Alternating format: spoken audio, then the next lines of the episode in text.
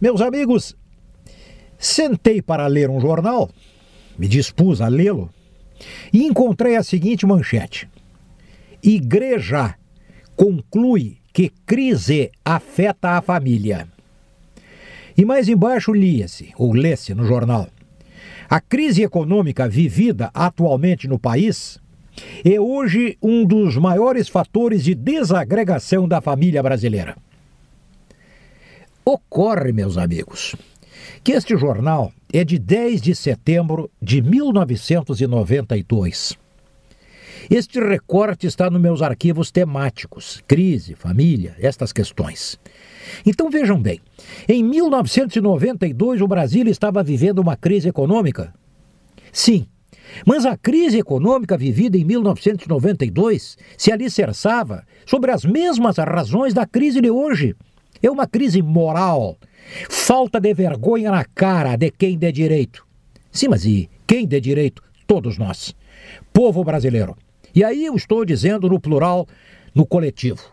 Porque quem escolhe os nossos representantes somos nós, os eleitores. Já foi dito de há muito que nenhum povo tem o governo diferente de sua própria cara. Ora, bolas, não, Prato, mas eu voto correto. Eu sei, tu podes até votar correto. Eu também acho que voto correto. Ocorre que a grande maioria vota pelos que estão fora da lei. Vota em presidiários, vota em pessoas sem confiabilidade, vota em pessoas que não têm nenhum palmo de crédito. E outra coisa, não é a crise que afeta a família, e era aqui que eu queria chegar, porque a crise, a dificuldade financeira, digamos, de uma família faz parte do jogo da vida. Uma família comum, não sendo uma família de abonados, vai passar por crises, por momentos difíceis.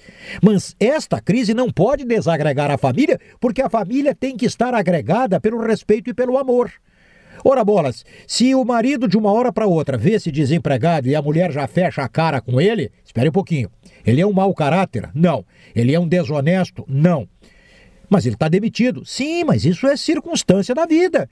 Então a família não se pode desagregar, só se o cara for um bandoleiro, um aprontador de casos. Mas não é o caso da grande maioria. Então, quando começa a faltar dinheiro, desagrega-se a família? Mas esta família estava agregada em torno do dinheiro? Que família é essa? Temos que discutir estes valores dentro de casa com os filhos. Temos que discutir isto em sala de aula. É cidadania, é educação moral e cívica. Que alguns estúpidos da esquerda dizem que educação moral e cívica é instrução dos quartéis, dos militares. Ora bolas, não é por outra razão que os quartéis, que os militares têm atravessado os séculos, porque alicerçam a sua vida sobre a ordem, sobre a disciplina, sobre o cumprimento do dever é o de que mais precisamos na sociedade de hoje.